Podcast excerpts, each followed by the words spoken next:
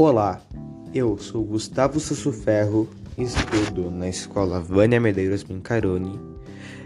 Este podcast é sobre a matéria de português. Irei apresentar uma resenha.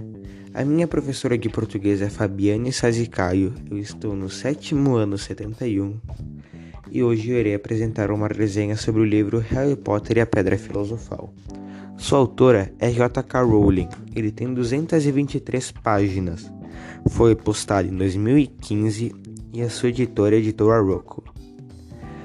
A sua capa tem em cima o nome da autora.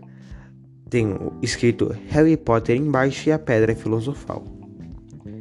Tem Harry e uma coruja no seu ombro e um homem bem grande atrás dele, com várias casas pequenas em volta e vários bruxos em um beco.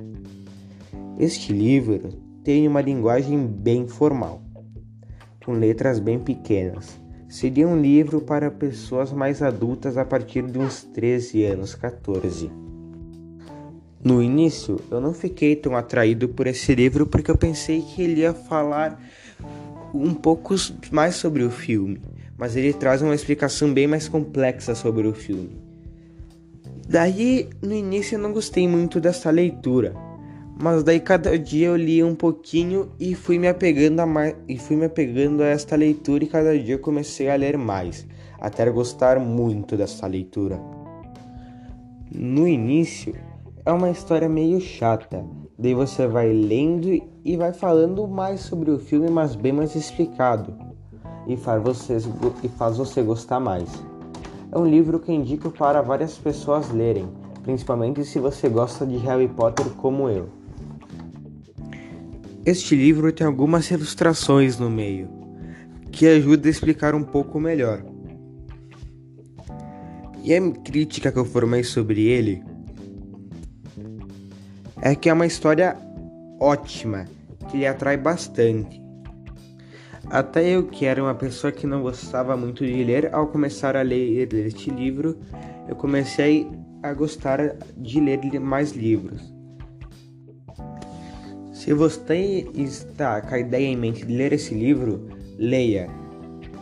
Será ótimo.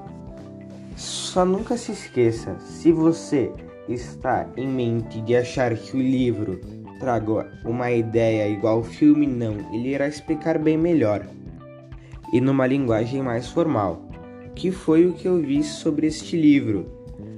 Ele me atraiu muito e espero que este podcast fez você ter uma ideia um pouco melhor sobre este livro e que você leia ele.